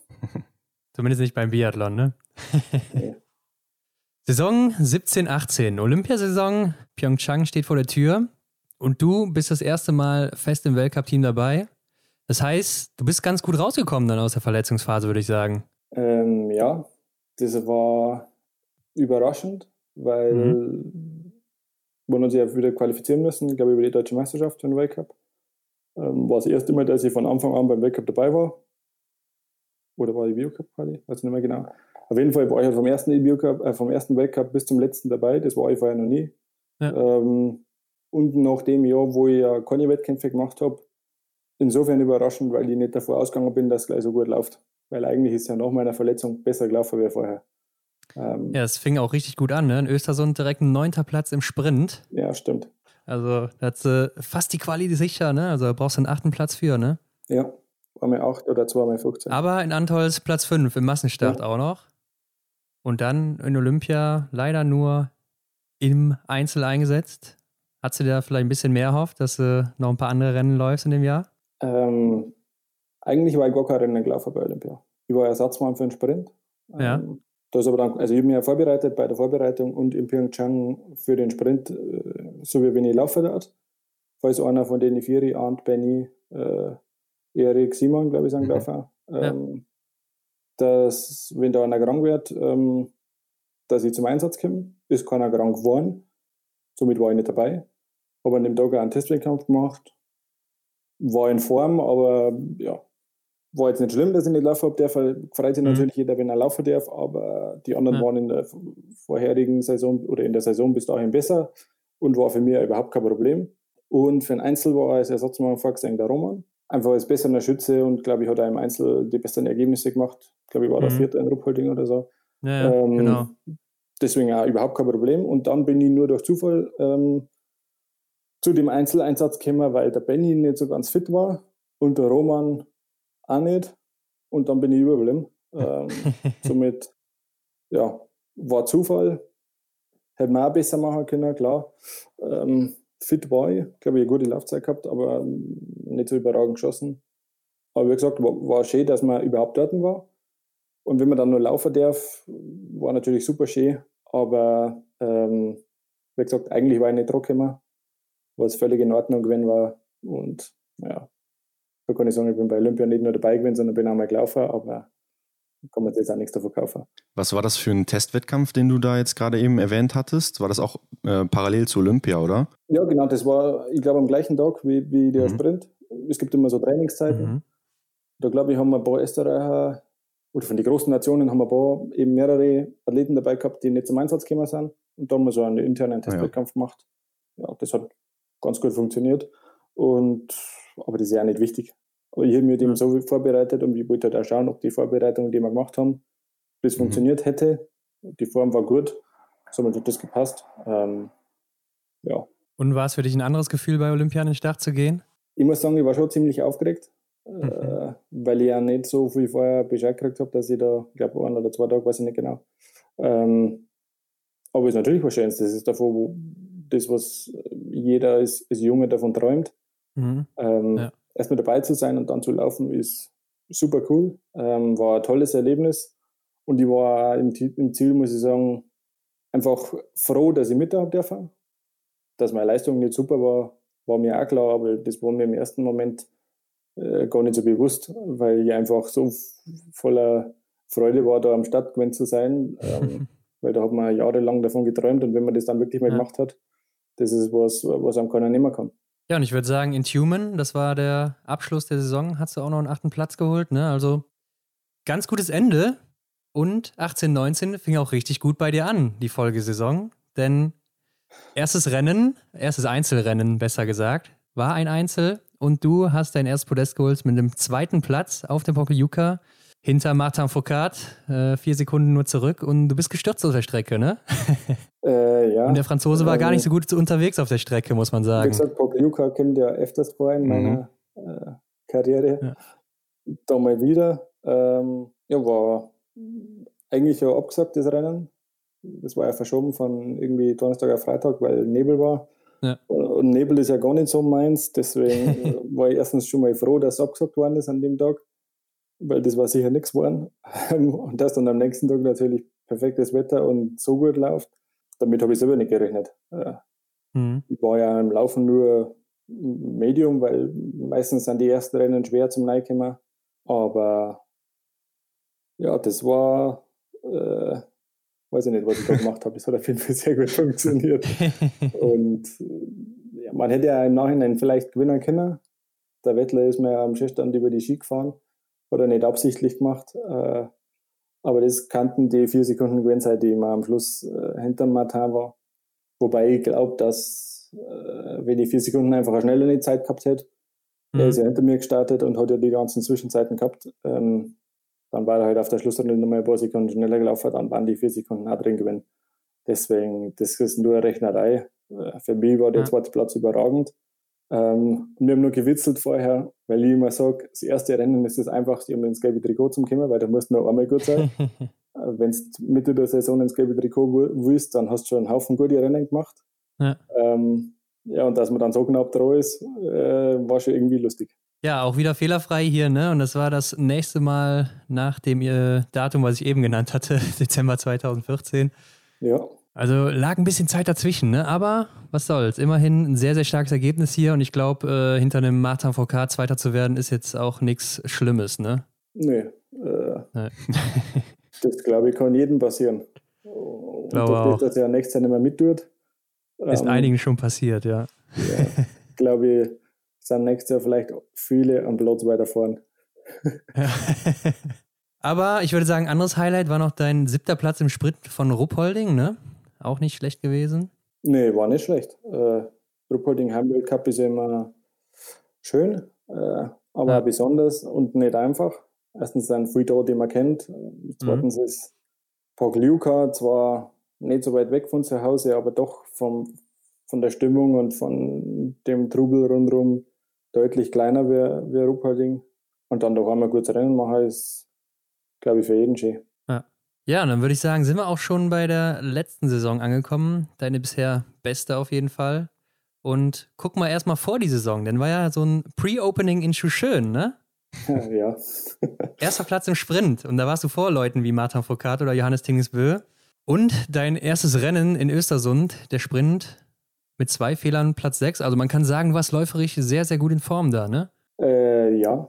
Ähm, wobei ich sagen muss, das Rennen in Schüchen war da glaube ich, hat es ein bisschen stärker geschneit hinten raus und die war, das NRK, glaube ich, macht da die Startliste und die wollten nicht die ganzen Guten alle hinten haben, weil ja, das im Fernsehen kommt. Stimmt, ja. Ähm, und ich war, sagen wir mal, bestimmt eine Viertelstunde vor die letzten dran und habe gut geschossen, bin auch gut gelaufen, keine Frage, aber da glaube ich, haben die, die, die letzten auf der Schlussrunde schon einen Tick schlechtere Bedingungen gehabt. Aber nichtsdestotrotz war meine Leistung da ziemlich überraschend gut. Ähm, Muss ich jetzt nicht schlecht reden hier. vorbereitet haben, ja. sondern eigentlich nur als, als Testwettkampf für die Rennen dann in Östersund mitgemacht haben. Ja. Und ja, das denkst du natürlich nicht gern, wenn die Norweger im eigenen Land äh, nicht gewinnen. ähm, und ich muss sagen, für mich war das, glaube ich, sagen wir im Winter das erste Mal, dass ich gewonnen habe seit äh, dem Review Cup in Polen. Ah. Äh, okay, krass. Das ist dann auch schön. Äh, aber klar, das ist ja kein wichtiges Rennen, aber ich war überrascht und natürlich zufrieden mit meiner Form zu dem Zeitpunkt. und habe, sagen wir mal, in Östersund dann eine ähnliche Form gehabt. Die, die war jetzt nicht besser oder schlechter. Ah. Ähm, ich habe relativ konstante Form über den ganzen Winter. Es kommt immer ein bisschen drauf, wie gut dass die anderen dann sind. Aber ähm, da kann man schon sagen, dass man am Anfang nicht schlecht drauf war, ja. Aber da mhm. waren wir alle eigentlich gar nicht so schlecht. Ja, Philipp Horn ist, glaube ich, Vierter geworden da in dem Rennen, ne? Also, ja, genau. War mal gut. Ja, sehr gut auf jeden Fall. Wie bewertet man denn? drei unter die Top Ten gehabt. Bin sogar vier. Schön. Ja, das, das weiß ich nicht mehr gut. genau. Aber ich weiß auf jeden Fall, dass du gewonnen hast. Äh, wie bewertet man denn die Ergebnisse aus so einem Vorrennen? Gibt da schon jeder wirklich so Vollgas, dass man sagen kann, ja, der ist dann auf jeden Fall auch gut in Form oder ist es für manche eher so ein Testlauf, wo die sagen, ja, ich mache mal hier locker mit für so einen Johannes Tingesbö oder wie sieht das aus? Also beim Johannes Tingesbö könnte ich mir schon vorstellen, dass der sagt, er macht da locker mit. Sonst aber keiner. Also speziell von allen anderen Norwegern müssen sie ja zum Teil für den Weltcup da mhm. qualifizieren. Ja. Und die sind da ja, äh, sagen wir, mit, die, mit dem Messer zwischen die Zähne unterwegs, weil da geht es um wirklich viel. Ähm, das war eher so, dass wir da mitgemacht haben und gesagt haben, wir machen da halt jetzt mal mit. Äh, ja, ja. Wir haben gute Ski gehabt an dem Tag, die haben es auch richtig gut hergerichtet. Da haben wir jetzt nicht gesagt, da machen wir jetzt mit dem Training Ski mit, weil anschauen lassen will sie ja keiner, so ungefähr. Mhm. Und es ist natürlich so, wenn du das erste Rennen, egal ob es ein Testrennen ist oder ein richtiges Rennen, ein gutes Ergebnis machst, dann gehst du schon mal entspannter in die Saison, als wenn überhaupt nichts funktioniert und du weißt, scheiße, ähm, das nächste Mal soll das jetzt funktionieren und dann wird der Druck nur größer. Ähm, somit versucht, glaube ich, jeder da das Beste rauszuholen. Dass man vielleicht auf der Schlussrunde nicht die allerletzten Sekunden rausquetscht oder wenn es nicht gelaufen ist, dann auf der Schlussrunde sagt, komm, da reise ich mir jetzt keinen Hacks mehr aus, das kann schon sein. Mhm. Aber prinzipiell glaube ich, ist da auf ganz hohem Niveau keiner dabei, der, wenn er Startnummer hat, freiwillig sagt, die lassen wir jetzt mal laufen und die machen jetzt mal schön gemütlich. Na ja, klar. Was hast du selber gedacht, wie es dann weitergeht für dich in der Saison nach den guten Ergebnissen da zu Beginn in Schuschön, Ostersund? Ähm, ich war hauptsächlich eigentlich froh, dass ich einigermaßen gut geschossen habe, weil das war mhm. in meinem Manko die letzten Jahre. Und sagen wir mal, durch das, dass ich das Jahr vorher beim ersten Rennen Zweiter geworden bin, das hat mich vielleicht im Nachhinein schon ein bisschen kurzzeitig überfordert, ähm, ja. weil man dann gedacht hat, hey super, das läuft jetzt perfekt, da tun wir jetzt so weiter. Äh, und das so ist ja gleich mal nicht weitergegangen. Da glaube ich, bin ja dann zweimal 45. da war es im Sprint dann Verfolger geworden. Ähm, da habe ich dann schon gewusst, dass man da jetzt nicht malen kann, das läuft von allein. Muss mir ja dann, weil ich am Anfang ja allgemein nicht so schlecht war, muss ja. man ja oft gefragt, ob das jetzt so weitergeht. Und wie gesagt, war natürlich schön, wenn es so weitergeht, aber das kann auch am nächsten Tag einfach überhaupt nicht mehr funktionieren. Genauso wie es sein kann, dass wenn es zwei Wochen lang schlecht läuft, dass es auf einmal wieder sehr gut funktioniert für mich war wichtig, dass die Leistungen einigermaßen stabil sind und ich wollte einfach nur schauen, dass es konstant weitergeht. Das muss nicht unbedingt gleich viel besser werden, solange mhm. es nicht schlechter wird, ist okay. Ja, Aber ja. man hat ja immer ein bisschen Schwankungen, also es läuft ja nie von Anfang bis Ende genau gleich. Ja, klar, auf jeden Fall. Ich würde sagen, das verrückteste Rennen in der Saison war vielleicht in Frankreich, Le Grand Bonan, Massenstart. Ja. 20 Treffer von dir, ne? Also perfektes Schießen. Aber ich glaube, bei den Deutschen allgemein lief es auf den Skiern nicht so gut und äh, deiner ist auch noch gebrochen, ne? Und bist dann nur 14. geworden mit so einem guten Schießergebnis. Ja. Und als einer der besten Läufer. Und ähm, kannst du das nochmal erzählen, was da passiert ist und wie das passiert ist? Ähm, ja, mir hat es, ich schätze mal, 400 Meter nach dem Start ungefähr geschmissen. Äh, es hat sehr stark geschneit, glaube ich, oder, oder so mhm. Schneeregen vor dem Wettkampf. Ja. Und es war relativ begrenzt schnell auf der Strecke. Also in der Mitte war es ziemlich schnell und außen war es ziemlich langsam. Mhm. Ähm, schwierige Bedingungen. Wir, glaube ich, haben im ganzen Feld von den 30 extreme Unterschiede bei den Ski gehabt. Nicht nur mit Deutschen, ähm, sondern alle anderen auch. Ja, auf jeden und, Fall. Ja. ja, dann ist halt da am Start losgegangen. Wir stehen ja im Massenstart in Dreier rein. Ähm, und dann ist dann noch von, weiß ich, wenn es mir nach 400 Meter geschmissen hat, nach 300 Meter in Zweier rein zusammengegangen, weil nicht nur Platz war. Mhm. Und ich habe einen relativ guten Ski und viel Schwung gehabt, weil die vor mir irgendwie von dem Schnellen in der Mitte der Strecke in das Langsame, Langsame gekommen sind. Und ich wollte zwischen denen zwei durchfahren, hinter dem Lukas Hofer noch, weil sonst war ich dem vor mir draufgefahren und hinter mir waren ja auch, somit war der Lukas ist durchgefahren, ich bin hinterher gefahren. Ähm, Und dann hat der rechts neben mir oder links neben mir, weiß ich nicht mehr genau, äh, mit der Skating-Bewegung mit den Beinen angefangen und das hat mir genau auf den Ski gestiegen mhm. und dann hat es mich geschmissen. Ähm, der Lukas ist praktisch einen halben Meter vor mir gefahren, der ist noch durchgekommen und äh, mir jetzt dann geschmissen. Und links neben mir war auf jeden Fall der Erlen Björntegard, den habe ich gleich aber mit abgerammt. Und wir sind dann da in den Fangzaun reingeflogen. Und ich habe am Anfang gar nicht gedacht, dass irgendwas kaputt gegangen ist. Ich bin aufgestanden, habe meine Stecker angeschaut, habe mir gedacht, hey cool, die sind noch ganz. Das ist normalerweise das Erste, was kaputt geht. Und dann äh, wollte ich loslaufen und habe irgendwie gemerkt, das funktioniert nicht. Und dann habe ich erstmal so am Boden geschaut und habe im ersten Moment gar nicht realisiert, was passiert ist, weil den Ski hat komplett um 180 mhm. Grad umdreht. Somit mhm. hat der Belag nach oben geschaut, an der Stelle, wo er gebrochen ist. Und das hat für mich im ersten Blick ausgeschaut wie ein ganzer Ski. Und dann habe ich gedacht, was ist da los? Ähm, bis ich realisiert habe, dass der Ski ihm kaputt ist und dann war klar, dass das äh, nichts mehr wert. Ich habe dann, da geht es ja gleich danach, nach 75 Meter geht es über so eine steile Brücke drüber. Da kommt man mit einem Ski eh nicht so wirklich hoch. Dann habe ich beide runter da, bin über die Brücke drüber gegangen. Ähm, ja, und dann ist unser Trainer gekommen und hat mir einen anderen Ski gegeben. Und seitdem habe ich erstmal gleich gesagt, äh, das kann er lassen, weil das wird sowieso nichts mehr. Und im Nachhinein war es dann so, dass, ich, wie gesagt, wir haben ja auch nicht die besten Ski gehabt, aber mein Ski war noch der beste. Mhm. Und ich habe dann einen Ersatzski gekriegt, der nicht präpariert war. Und ich habe mit dem Ersatzski noch bessere Ski gehabt wie die anderen von uns. Und es war mal wieder so, mir hat im Rennen geschmissen und ich mich neu, wie damals im Pokeljuka. Äh, scheint wohl öfters so zu sein, vielleicht sollte ich mir mal Gedanken machen, ob ich mich nicht öfters kurz mal absitze und dann vielleicht wird es wieder besser. Ja, wenn du es naja, dann wieder rausholen war, kannst. Ja, ziemlich surreal, weil die ersten drei Runden bin ich da hinter dem Feld hinterhergelaufen mit einem riesen Abstand. Ich bin zum Schießen gekommen zum ersten und es war kein Mensch da. Also nicht einmal nur einer in der Strafrunde, der war nix. Mhm. Ja, und das war irgendwie, das war, das war kein Wettkampf. Du bist dann da rumgelaufen, dir hat alles weh da. Ähm, und du hast mental schon völlig damit abgeschlossen gehabt, weil das, das war einfach nur Scheiße. Und ja, gegen Ende des Rennens hat man dann schon gemerkt, hey, jetzt überholt man den einen und den anderen. Und am Ende mhm. das Ergebnis war super. Also für 4 0 war es nicht gut. Ähm, aber wenn vorher einer sagt, du wärst 14. Das ist im Massenstart nicht schlecht. Ähm, kann, kann da immer passieren, dass du 14. wärst. Also da kannst du ein gutes Rennen ja. machen oder ein schlechtes. Aber äh, dass du noch so am Rückstand dann 14. wärst, das ist halt einfach äh, witzig. Und dann die letzten zwei Runden ist dann schon wieder so eine gewisse Ernsthaftigkeit in das Rennen gekommen, weil man halt dann nicht mehr mit drei Minuten hinterherläuft, sondern das ganze Feld sich so auseinandergezogen hat, dass man auf einmal halt auch wieder Leute trifft auf der Runde.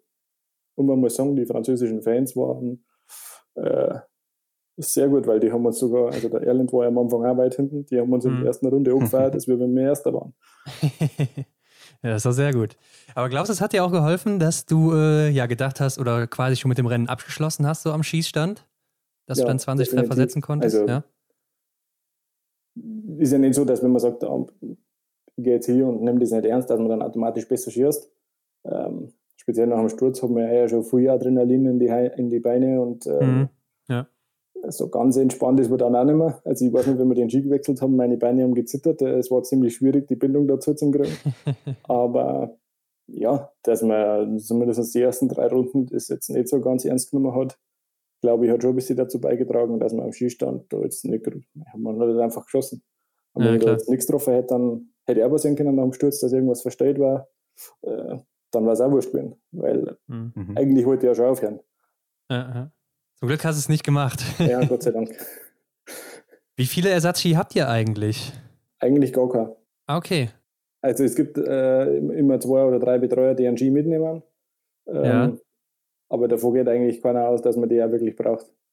Weil bis auf das Rennen, mhm. glaube ich, hätte es kein Rennen den Winter geben, wenn du Ski wechselst, wo du annähernd eine Chance gehabt hast.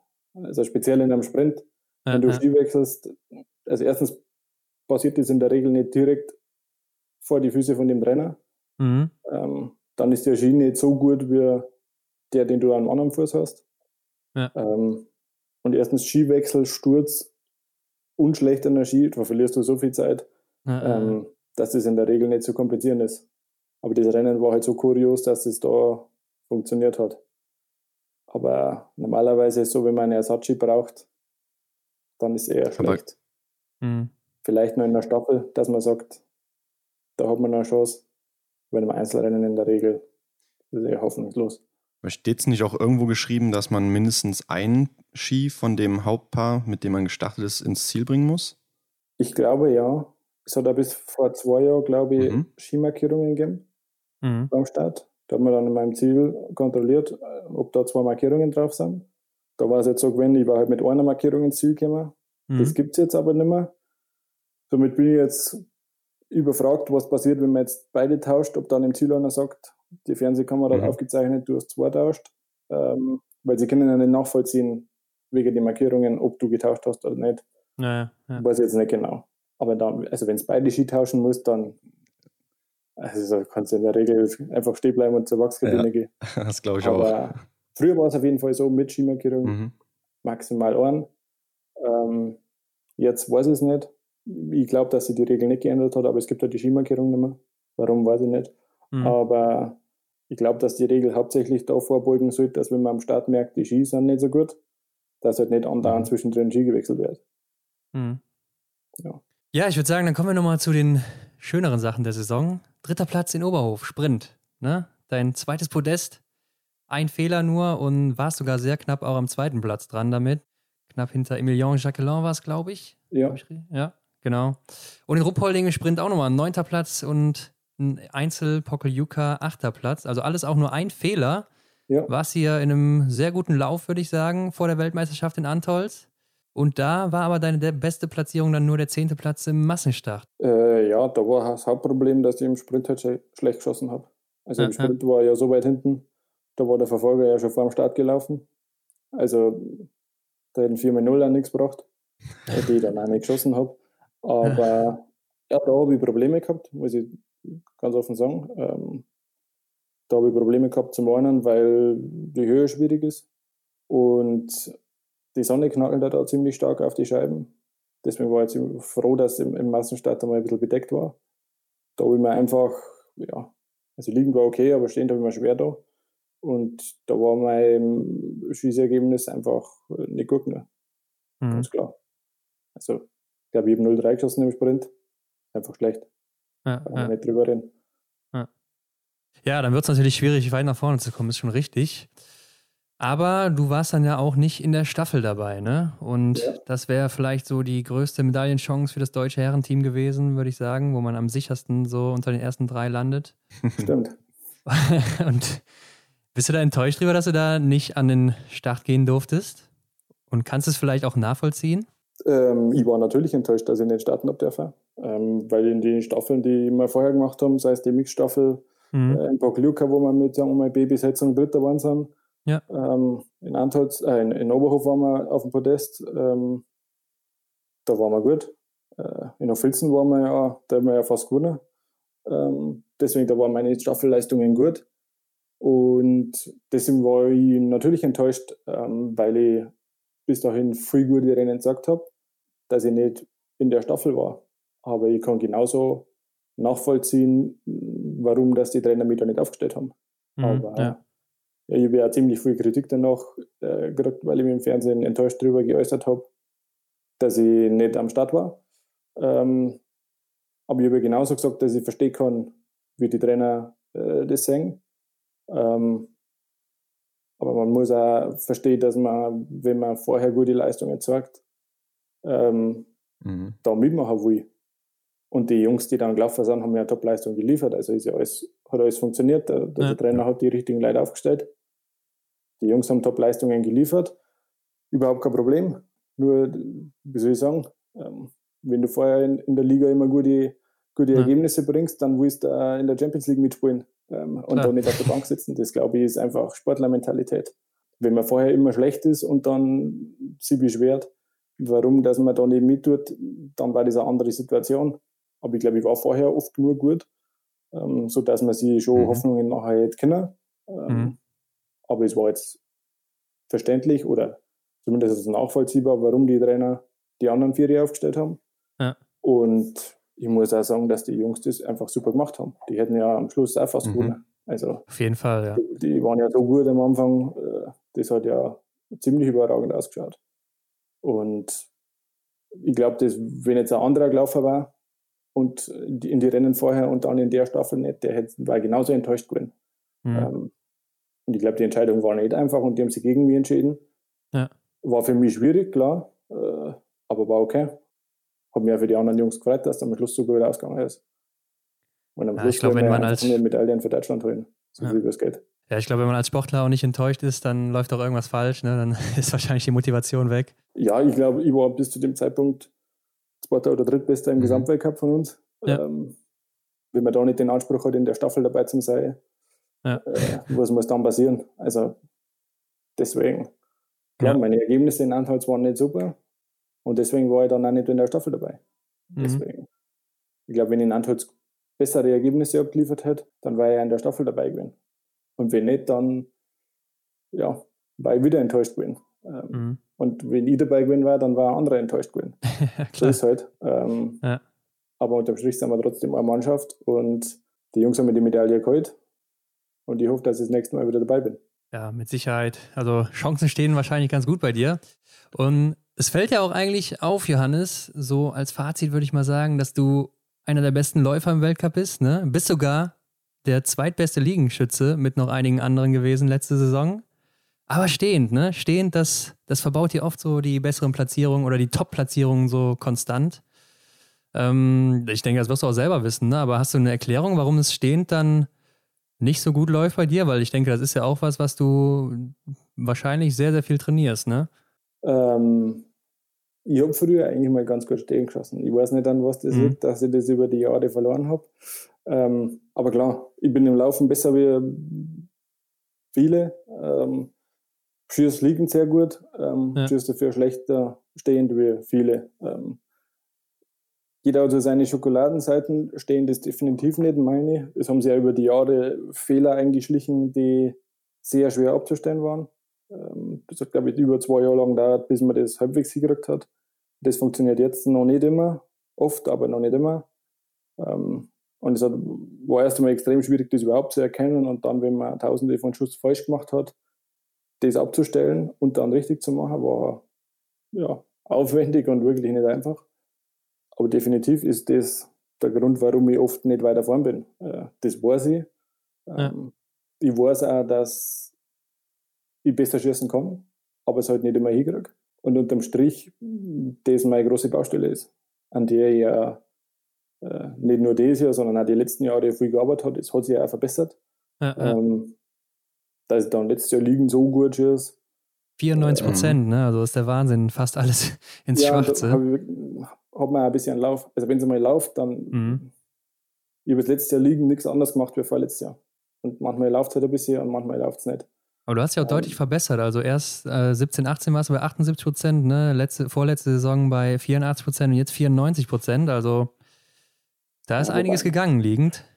Ja, liegend war gut. Ich schieße im Training sehr gut liegend. Ähm, ja, aber schon ja. seit Jahren. Ähm, aber klar, wenn du, wenn du mal nicht den Stress hast, dass du jetzt mal schauen musst, dass du unbedingt gut schießt, weil sonst bist du wieder raus, läuft es vielleicht einmal ein bisschen leichter. Und ich weiß nicht, wie viel das da mit Glück eingegangen sind, weil es gibt ja immer Randige. Aber mhm. ähm, es ist schon so, wenn es einmal ein bisschen läuft, dann hat man mehr Selbstbewusstsein und dann läuft es halt einfach mal. Ähm, und deswegen habe ich, ich habe vorher schon mal gesagt, wenn man am Anfang bei den ersten Rennen gut ist, dann tut man sie leichter. Äh, wenn man die ersten Male liegen nichts trifft, dann wird es nicht einfacher im Verlauf der Saison. Aber klar, das hat letztes Jahr sehr gut funktioniert. Stehend hat auch oft gut funktioniert, manchmal mittelmäßig und manchmal auch gar nicht. Und mein Ziel ist natürlich, äh, die gar nicht abzuschaffen und die mittelmäßigen äh, zu verringern. Aber das ist nicht nur mein Ziel, sondern das wollen wahrscheinlich alle besser machen. Ja, das glaube ich auch. ja. Okay, Johannes, lass uns mal ein bisschen was in die Zukunft schauen. Und äh, wir haben mal auf deiner Internetseite gesehen, dass du zwei deiner drei formulierten Ziele bereits erreicht hast. Das ist zum einen die Top 20 Gesamtwertung im Weltcup, äh, WM-Einsätze und Olympia 2022. Bleiben wir mal bei Olympia 2022. Äh, was malst du dir da so aus? Ähm, erstens hoffe ich mal, dass stattfindet. Das ja. ist ja heutzutage gar nicht mehr so selbstverständlich ja, wie früher. Äh, dann muss man sich qualifizieren. Also wir haben ja ziemlich schwierige Qualifikationskriterien. beim DSV. Ähm, dann haben wir eine starke Mannschaft, somit nur wenn man sich qualifiziert, heißt das ja noch mhm. nicht, dass man dabei ist. Ähm, in Peking habe ich mich, äh, in Peking, in Pyeongchang habe ich mich auch qualifiziert äh, und bin dann durch Zufall einmal gelaufen, weil eben viele gute in der Mannschaft waren, die sich auch qualifiziert haben. Somit der Leute die Qualifikation bringt dann jetzt mal noch nicht so viel weiter. Ähm, aber klar ist das mein Ziel, dass ich das mal im Sprint laufe äh, und jetzt mal in meiner vermeintlich besten Disziplin mhm. nicht am Start bin. Weil damals, wie ich im Einzel da gelaufen bin, äh, ja, da hätte schon viel passieren müssen, dass ich da richtig gut bin. Überraschungseffekt gibt es im Einzel ja oft, aber mhm. ähm, da habe ich mir schon mehr ausgerechnet für den Sprint als wir im Einzel. Und ja, ich hoffe einfach, dass ich dort mit den Bedingungen mhm. gut zurechtkomme, dass die Bedingungen fair sind für alle. Ähm, weil das ist immer schade, wenn äh, bei, diese, bei, bei Höhepunkte irgendwelche katastrophalen Bedingungen herrschen und dann gewinnt dann natürlich der Beste an dem Tag, aber wenn es fair sind für alle, dann ist es doch ein bisschen aussagekräftiger. Und jeder will ja einen spannenden Wettkampf und nicht irgendeine Windlotterie mhm. oder sowas. Deswegen, wenn die Bedingungen gut sind, ich gut drauf und ich mit dem gut zurechtkomme, dann hoffe ich schon, dass ich da ein ja. gutes Rennen machen kann. Und wenn ich ein gutes Rennen mache, dann ist in der Regel auch ein guter Platz drin. Aber das ist jetzt doch erst in zwei Jahren, da werden wir mal schauen, wie gut ich dann bis dahin bin. Ähm, jeder träumt natürlich davon, bei Olympia mal eine Medaille zu gewinnen, aber das ist jetzt nicht unbedingt mhm. das Ziel, sondern letztes Mal, glaube ich, war ich 56. Wenn ich da mal ein Ergebnis zusammenbringe, das äh, vorzeigbar ist, bin ich schon zufrieden. Äh, du bist als drittbester Deutscher nicht gesetzt für die nächste Saison, also musst du dich auch qualifizieren, ganz normal?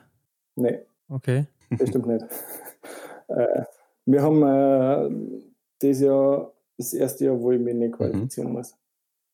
Achso, okay. Wer, wer, ist denn jetzt alles gesetzt dann für die nächste Saison? Ähm, der Arndt, der Benny, der Philipp mhm. und ich. Ah, okay. Ja, okay. Und der Rest, das entscheidet sich dann bei der DM wahrscheinlich, ne? also Deutsche Meisterschaft. Genau. Also bei uns ist es so, ja. dass wir einen Leistungsnachweis bei der Deutschen Meisterschaft mhm. erbringen müssen. Ja, ja. Was das genau heißt, weiß ich jetzt nicht.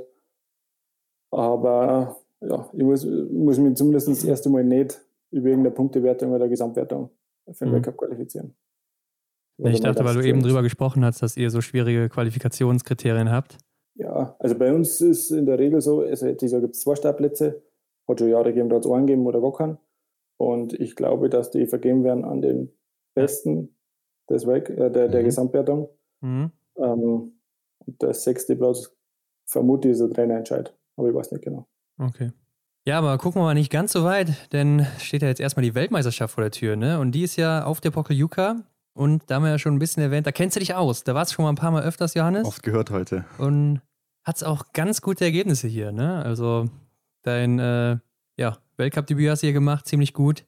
Hat's dein bestes Weltcup-Ergebnis sogar hier in dem Einzel hinter Martin Foucault mit dem Platz 2. Und ein achter Platz im Einzel letzte Saison. Also da würde ich sagen, da nimmt man sich da auch eine Medaille dann vor, oder? ähm, ja, stimmt schon, dass mir Pogliuca gut liegt, mhm. rein von den Ergebnissen. Ähm, mir gefällt es dort recht gut. Die haben jetzt letztes Jahr die Strecke ein bisschen geändert für die WM. Das kommt mir zumindest so wie es letztes Jahr war, noch nicht so entgegen. Da hat mir die alte Strecke ein bisschen besser passt. Mhm. Aber ja, ich habe gute Erfahrungen da, dort gesammelt. Der Schießstand liegt mir recht gut. Äh, das ist ja bei mir doch eher wichtig. Ja. Ähm, das Laufen funktioniert meistens schon einigermaßen. Aber ja, das ist jetzt zwar alles schön, aber nur weil die jetzt mit dem Schiffstand gut zurechtkommen, heißt das nicht, dass ich da dort dann auch gut ist. Aber ja. natürlich, äh, wenn man mit guten Erfahrungen an einen Ort fährt, ähm, trägt es zu einer besseren Grundstimmung bei, klar. Und ich freue mich auf Pokljuka. Ich hoffe, dass äh, da dort gut wird. Und ich glaube, dass mir persönlich Pokljuka jetzt nicht so schlecht liegt. Ja, ja. Glaube ich auch. Und ähm, wie sieht es sonst so aus? Weltcup, hast du da besondere Ziele? Du warst jetzt 13. geworden, ne? Schielst du da vielleicht in die Top 10 rein oder sagst du, ja, ich will das einfach nur halten oder gucke, dass ich meine Rennen mache? Bisschen bescheiden. Stimmt ganz bravo. Äh, mhm. Ich glaube, jeder besser ja, wird. Ja. Ähm, aber zum Beispiel, wenn ich die gleiche Leistung bringe wie dieses Jahr, kann es sein, dass ich den Winter 15. im Gesamtweltcup wäre oder 10. oder 20. Mhm. Klar, Top 15 ist immer so ein, so ein Grabmesser. Das ist mein Ziel, wenn ich gesund bin und wenn es gut läuft. Wenn es nicht gut läuft, dann muss man sowieso viel kleinere Brötchen backen. Aber dann muss man als erstes mal wieder schauen, dass man seine eigene Leistung hinkriegt. aber wenn ich meine Leistung abrufen kann, dann ist natürlich das Ziel, in dieser 15 zum kommen. Und äh, dann kommt es ein bisschen drauf an. Sagen wir mal, wenn es mal, wie gesagt, wenn man ein bisschen Lauf hat, dann kann man in die Top 10 kommen. Ja. Ähm, je nachdem, wie lang der Lauf anhält, so ungefähr. ähm, diese war, sagen wir mal, ab zwei Drittel, durch das, dass in Antalls ja nicht so gut war, ähm, sind wir da viele Punkte verloren gegangen. Und dann war ja eigentlich schon hinten raus absehbar, egal ob jetzt halt Oslo noch stattgefunden hat oder nicht, ähm, mhm. dass da in die Top 10 nichts mehr möglich war. Sondern da war von den Punktabständen das so, dass da zwischen 13 und 17 du da bewegst. Und da war es halt äh, wichtig, in die Top 15 zu bleiben. Aber je nachdem, wie sie sich entwickelt, war es natürlich schön, in die Top 10 zu kommen oder sogar noch weiter nach vorn. Aber das liegt nicht nur in meiner Hand, sondern es kommt auch ein bisschen darauf, wo wie die Gesamtsituation im Backup ist. Ja. Ähm, und ich schaue einfach, dass ich gesund bleibe. Da habe ich nämlich schon viele Erfahrungen gemacht, äh, dass das eben nicht selbstverständlich ist. Äh, wenn man gesund ist und alle Wettkämpfe mitmachen kann, ist es die beste Basis, um einen guten Gesamtweltcup-Platz zu erreichen, weil man braucht ja, einfach ja. viel Rennen. Ja, klar. Ähm, und wie gesagt, äh, ich versuche das Beste rauszuholen und dann, wenn ich viel Scheiben trifft und einigermaßen gut läuft, dann kommt man weit vor. Aber es ist nicht nur bei mir so, sondern bei vielen anderen auch. Ja, hoffen wir das Beste für dich dann auf jeden ja. Fall. Hoffe, ja. ja. Johannes, wir wollen noch ein bisschen was mit dir über deine Freizeit sprechen, was du sonst so neben dem Biathlon machst. Und wir haben ein Urlaubsbild gefunden bei dir auf Instagram. Da bist du am Walk of Fame mit dem Stern von Matt Damon. Und da haben wir uns direkt ja. die erste Frage mehr oder weniger gestellt, ob der Johannes ein Filmfan ist. Ähm, ja, ich schaue schon gern Filme. Und Matt Damon ist da so dein, dein Lieblingsschauspieler? Nee, nicht unbedingt. Nee. Ähm, ich glaube, dass das einfach nur der von denen, wo man mir da entlang gegangen sind, am bekanntesten der einzige, oder der am bekanntesten war. äh, und ich muss insgesamt sagen, dass ich von dem Walk of Fame in LA äh, ein bisschen enttäuscht war. Okay. Ähm, ja, ich war auch schon mal da, das kann ich bestätigen. Äh, ja, LA ist allgemein jetzt nicht so meins. Ist schon cool und groß und schön und so, aber äh, ich habe mir das ein bisschen anders mhm. vorgestellt. Ähm, und deswegen der ja. Walk of Fame ist, äh, ja, da rennen sie alle hier, aber im Nachhinein so geil war es da jetzt nicht. Dann habt ihr beiden auf jeden Fall was. Also alles, was du voraus. sagst, kann ich so unterschreiben. ja, also ich, wir waren auch in San Francisco, äh, da hat es mir viel besser gefallen, deswegen, wenn du das da aussuchen kannst, dann falle wir nach San Francisco, da ist schöner. Ja, kann ich so unterschreiben. Also habe auch schon beides gesehen und nicht so toll, mhm. wie ich mhm. finde. Also man erwartet was anderes, ne?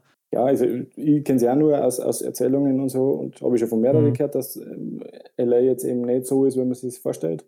Ja. Ähm, und Hollywood verbindet mir jetzt also auch schon viel äh, Luxus und, und Glamour damit. Und dann läuft man im Walk of Fame entlang und ja. äh, paar Straßenecke weiter laufen extrem viele Obdachlose rum und die Gegend ist äh, nicht mhm. so nice.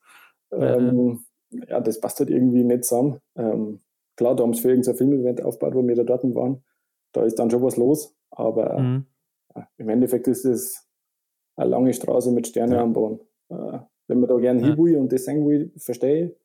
Äh, wenn man es aber nicht gesehen hat, dann finde ich, hat man nichts verpasst. Gibt es andere Sachen, die man auch schauen kann, die ja. schöner sind. Auf jeden Fall. Bist du denn auch wirklich dann immer so up to date bei Filmen, was das so angeht? Ist das so was, was dich wirklich interessiert? Ich gehe schon gerne ins Kino, ja. Muss ich ja. sehr gern sogar. Äh, war jetzt aber ja schon ganz lang nicht mehr. Ähm, erstens ja, wegen Corona und zweitens im Winter habe ich ja. keine Zeit. Ja, ja. Dann im Sommer kommen meistens nicht so viele gute Filme raus, sondern eher Herbst oder Frühjahr.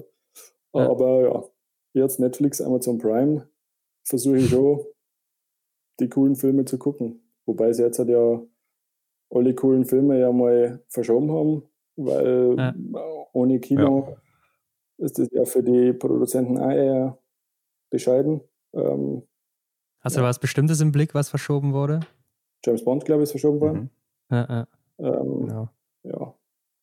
Jetzt schaue ich halt, was, was gerade so rauskommt. Vorletztes ja. Wochenende, glaube ich, habe ich Izzy und Ossi auf äh, Netflix geschaut. Habe ich cool gefunden. War gut. ja, lustig. kannst du empfehlen? Eine Serie oder ein Film? Nee, das ist ein Film. Wie heißt der? Easy und? Ossi. Also es ist so eine, ähm, eine reiche Millionärstochter ähm, ja. aus Heidelberg, mhm. glaube ich. Ah, okay. Ähm, Deutsch sogar? Trifft äh, als, also während sie sich äh, mit ihren Eltern so ein bisschen fetzt, zufällig auf einen, der äh, aus eher ärmeren Verhältnissen in Offenbach, mhm. glaube ich, kommt. Ähm, ja. Und, oder Mannheim, glaube ich. Ähm, ja, ist ganz äh, witzig. Ist gut gemacht und äh, ich habe oft gelacht. War gut. Ja. Wo du gerade eben Kino erwähnt hattest, ähm, fällt mir gerade ein, so, für was entscheidest du dich denn an der Snackbar? Popcorn oder eher Nachos? Popcorn. Ja. Süß. Ja. Ich würde eher zu Nachos tendieren. Ein paar Kohlenhydrate natürlich noch. Geschmackssache, genau. Ja. Warum nicht beides? Ja. Dann schwierig zu tragen, mit was zu trinken, aber wenn man nur Leute ja, ist, richtig. Ja. Aber man kann auch sehen, du bist äh, gerne draußen, fotografierst auch gerne mal, oder? Ja, stimmt. Äh, das ist was, was ich mal angefangen habe während meiner letzten Verletzungspause. Mhm. Da bin ich viel daheim gesessen, habe nicht gewusst, was ich da soll, äh, habe nicht viel machen können. Und irgendwie bin ich dann in, zu dem Thema gekommen. Habe mir dann eine Kamera gekauft und äh, ja, das war halt eines der wenigen Sachen, die man machen können. Macht mir Spaß. Äh, im, Foto, äh, Im Urlaub mache ich ja wirklich viele Fotos. Zu mhm. Hause muss ich sagen, die letzten zwei Jahre eher stressiger waren und kommen nicht so viel dazu, wie ich gerne dort. Aber ja, wenn sie die Gelegenheit ergibt, äh, speziell im Urlaub, mache ich gern Fotos, ja. Aber man konnte jetzt auch auf Instagram sehen, ne? In Dänemark hast du doch diese Brücke da fotografiert. Ja, kann ja. sein. Sah richtig gut aus, echt. Ja, schön. Kompliment. Okay. Ist es auch sowas, worauf du dich dann fokussierst, so Landschaften oder äh, alles, was dir vor die Linse kommt und ist dir egal? Nee, prinzipiell schon eher Landschaftsfotografie, mhm. ähm, weil man ja einfach gern viel in der Natur unterwegs ja. ist dann bietet sich das an. Äh, Stadt ist eh nicht so unbedingt meins. Ja. Ähm, deswegen jetzt Stadt- oder Streetfotografie ist, ja, ja. wenn es sich ergibt, gern. Äh, ich habe in LA und San Francisco Fotos gemacht, aber da war, sagen wir mal, an dem Highway One die Fotos machen äh, schon spannender wie in der Stadt. Ja. Wobei Golden Gate Bridge war schon cool. Ja, das stimmt, das stimmt. Ansonsten, Johannes, ich glaube, du bist auch Fußballfan, ne? Richtig. Hast du früher selber mal gespielt? Ja, ähm, bis 14 sowas ungefähr. Ja, ja. Dann glaube ich, habe ich ja noch einen Spielerpass gehabt, aber einfach keine Zeit mehr, weil das Biathlon-Training, wo man am Anfang gesagt hat, das ist nur einmal in der Woche, ist dann doch mehr geworden.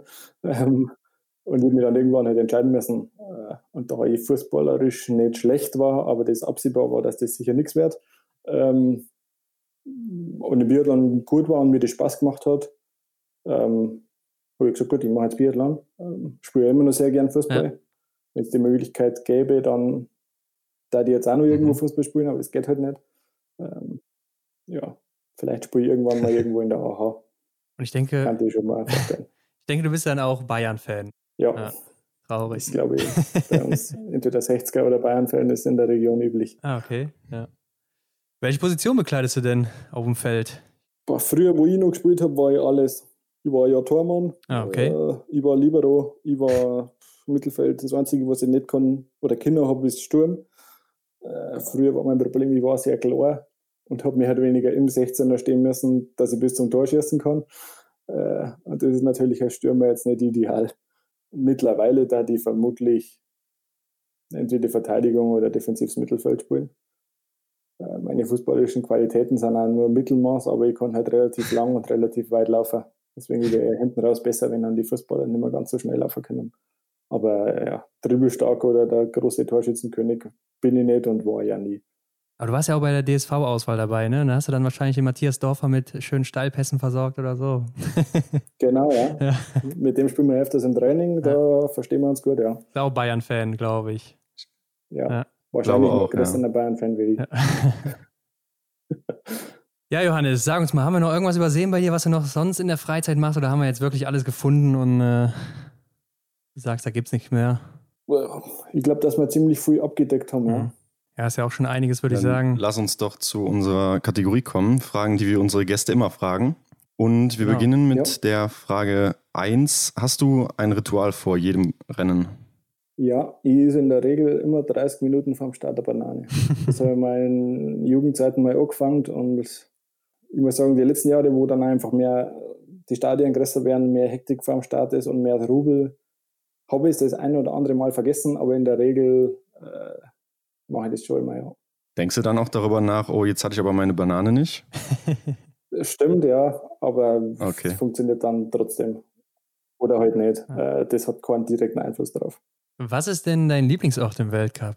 Ähm, da die St. Pokljuka. Ich hatte es mir gedacht. Wie soll es auch anders sein? Deine Lieblingsdisziplin? Ja. Sprint. Weil er weniger stehen schießen muss, oder? Weil man allgemein nur zweimal okay. schießen muss. Und, äh, das nur vermutlich die lauflastigste Disziplin ist. Ja, auf jeden Fall. Mhm. Ja. Außerdem glaube ich, ist halt äh, die meisten mhm. Rennen im Weltcup sind Sprint. Ja, ja. Ähm, ja finde ich ja. Also Einzel ist schon mal cool. Ja. Ähm, mein bestes Ergebnis habe ich im Einzel geholt, aber Stimmt, ja. ich glaube auch für die Zuschauer ist Sprint eher spannender wie Einzel. Ähm, ich bin jetzt nicht dafür, dass man Einzel abschafft. Das will ich damit nicht sagen, aber ähm, sagen wir mal, ja, wenn man Sprint gut ist, dann kann man in alle anderen Rennen auch gut sein. Auf jeden Fall. Stehend oder liegend schießen? Ja, eher liegend. Ja. Was ist für dich das Coolste am Biathlon? Ähm, ja, wie soll ich das ausdrücken? Ist ja nicht so viel anders wie Langlauf, aber es ist halt bis zum Schluss spannend. Es kann so viel passieren äh, äh, beim letzten Schießen. Ähm, ja, dann würde mhm. ich sagen, die Unberechenbarkeit ist das, was beim Biathlon das mhm. Spannende mhm. ist. Was ist denn für dich das Schlimmste am Biathlon? Ja, der Nervenkitzel. also, äh, wenn ich zuschaue, ist schon immer spannend beim letzten Schießen, was da passiert. Äh, da fiebert ihr immer richtig mit. Das ist eigentlich schade, weil immer, wenn man dann oft selber im Weltcup läuft, dann verpasst man viele Rennen. Aber ich leite da richtig gut vom Fernseher, wenn ich zuschaue. Und ja, also Schießen, glaube ich, schon extrem nervenaufreibend. Bist du auch als Athlet dann eher so nervös in solchen Situationen, wenn du im Rennen bist? Nervös nicht unbedingt. Ich glaube, man hat eine gewisse Grundanspannung. Mhm. Und wenn man es zu sehr auf die leichte Schulter nimmt, dann funktioniert es auch nicht. Aber extrem nervös, glaube ich, bin jetzt nicht. Aber es gibt natürlich Situationen, wo man nervöser ist oder nicht. Also Staffel zum Beispiel da in, in Poklioka neben Johannes und ein, ja. war Simon de Thieu, glaube ich. Äh, Wenn es dann auf, auf sagen wir mal, 1, 2, 3 da unterwegs bist, ist man schon nervöser wie äh, Verfolger Platz 50 ja. letztes Schießen. Mhm. Da ist die Spannung jetzt nicht mehr so. Oder Massenstart Skibruch. ja, genau. Ja. Welcher war denn dein schönster Moment im Biathlon? Ähm, ich glaube, die Staffel des Jahr nach Filzen. Ja. Das war. Zweiter geworden hinter Johannes, also hinter Norwegen, ne? ja, also der Benny hat auf der Schlussrunde ja. es leider nicht ganz geschafft, aber das, glaube ich, war Biathlon mhm. vom Feinsten. Auf jeden Fall. Also so lang, so spannend. Mhm. Und mir alle wirklich sehr gutes Rennen gemacht. Viel Zuschauer in Hochfilzen, eigentlich fast daheim. Ja das war schon cool, ja. Wer sind oder waren denn deine Vorbilder im Biathlon? Ähm, früher waren meine Vorbilder immer der Ole mhm. oder der Raphael Poiré ja. Und der Simon. Der Simon, weil der aus einer Region kommt, wo jetzt Biathlon nicht typisch mhm. ist. Und ja, mittlerweile muss ich sagen, am Anfang war es komisch, zum Beispiel gegen Ole zum Laufen. Äh, Stimmt, ja. Aber mittlerweile, wenn ich jetzt sagen darf, der Ole ist mein Vorbild, dann ja, das ist irgendwie komisch. Äh, aber natürlich hat er extrem früh erreicht und, und Riesenerfolge gefeiert, ähm, zu denen man aufschaut. So ein richtiges Vorbild habe ich jetzt nicht aktiv, wo ich sage, ah, ich will unbedingt so werden wie der. Ähm, aber klar gibt es viele, wo man sich was abschauen mhm. kann und was lernen kann. Ja, ja. Ähm, und da ist der Ole, obwohl er nicht mehr aktiv ist, immer noch einer, der dazugehört. Ja, klar. Gibt es oder gab es Vorbilder außerhalb vom Biathlon? Mm, ja, Langlauf. Tobi Angerer mhm. war mhm. super. Äh, ist da aus der Region, hat Riesenerfolge gefeiert. Ähm, hat man früher als Kinder öfters mal trainieren sehen. Das war dann schon toll und, und jemand, wo man aufschauen hat können, was, was möglich ist und was man erreichen kann. Klar. Ähm, viele mengen nicht, aber ich habe mhm. auch Peter Nordhook cool gefunden. Ich finde es einfach geil, was er für Schlussprinz abgezogen hat. Äh, ja. Sagen wir mal, man kann darüber streiten, ob, ob er sie immer hundertprozentig korrekt auf der Strecke verhalten hat. Sei es jetzt da zum Beispiel bei dem, äh, ich glaube, das die Staffelrennen in Oslo, wo er so kurz vor der Ziellinie noch abschwingt, mhm. äh, kann man darüber streiten. Mhm. Finde ich auch nicht cool, aber ähm, was der für Schlusssprints bei manchen äh, Rennen hingezaubert hat und aus dem Nichts noch ganz vorgekommen ist, das glaube ich war schon phasenweise von einem anderen Stern. Ja, ja. Johannes, weißt du denn, was du heute machen würdest, wenn du nicht zum Biathlon gekommen wärst? Ähm, weiß ich nicht, aber vermutlich hätte ich BWL studiert. okay, dann kommen wir jetzt ja. zum Schluss noch zu drei speziellen Aufgaben, die wir dir stellen möchten. Johannes, beende ja. diesen Satz. Ich würde niemals. Auf ein 60er-Spiel gehen. okay. so ein richtiger Hass, ne? Aber ich muss sagen, Wie ich war Dortmund Schalke. Und zwar nicht äh, der 60er-Fan, sondern da damals Burghausen gegen 60 gespielt. Mhm. mhm. Ja. War ich natürlich Burghausen-Fan, weil das bei uns daheim ist. Die haben damals in der zweiten Liga gespielt, war cool. War in der Allianz Arena, glaube ich. War schön. Aber ich hatte jetzt nie ja. 60er-Fan auf ein Spiel gehen. Johannes, stell dir vor, du könntest dir den besten Biathleten der Welt zusammenstellen und da geht es echt nur um deine Meinung. Ja. Welche Eigenschaften würdest du da nehmen und von wem? Und ist auch egal, ob Frau, Mann, aktiv, inaktiv. Also kannst alles wählen. Dann da die das Laufen vom Johannes nehmen, Tingesbö. Mhm. Ähm, das Liegenschießen vom Sergei Semenov. okay. Und das Stehenschießen von Svensson. Ah, echt? Mhm. Krass. Hätte ich jetzt nicht mitgerechnet, aber es ist mal was ganz anderes auf jeden Fall. Ja, ja. stimmt. Also im Laufen hat man natürlich schon öfters schon mal Johannes Dingesbö, aber im Schießen sehr einfallsreich. Ja. Ich hätte mir als Liegenschütze nehmen können letzten Winter, das war gut, aber ja. ja äh, ich glaube, dass es gibt, die als Schützen bekannter sind wie ich. Okay, und zuletzt, was würdest du auf eine Werbetafel schreiben in einer großen Stadt, wo es jeder lesen kann? Ähm, gute Frage. Zum Beispiel Werbung für die Biathlon-WM nächstes Jahr. okay. Und hast du auch irgendwie so ein Motto oder eine Einstellung, der du so nacheiferst? Nee, nicht unbedingt. Aber ich glaube, äh, dass ich eher als Kämpfertyp bekannt bin. Ähm, ja. Und somit aufgeben ist jetzt nicht so mein Ding. Hm.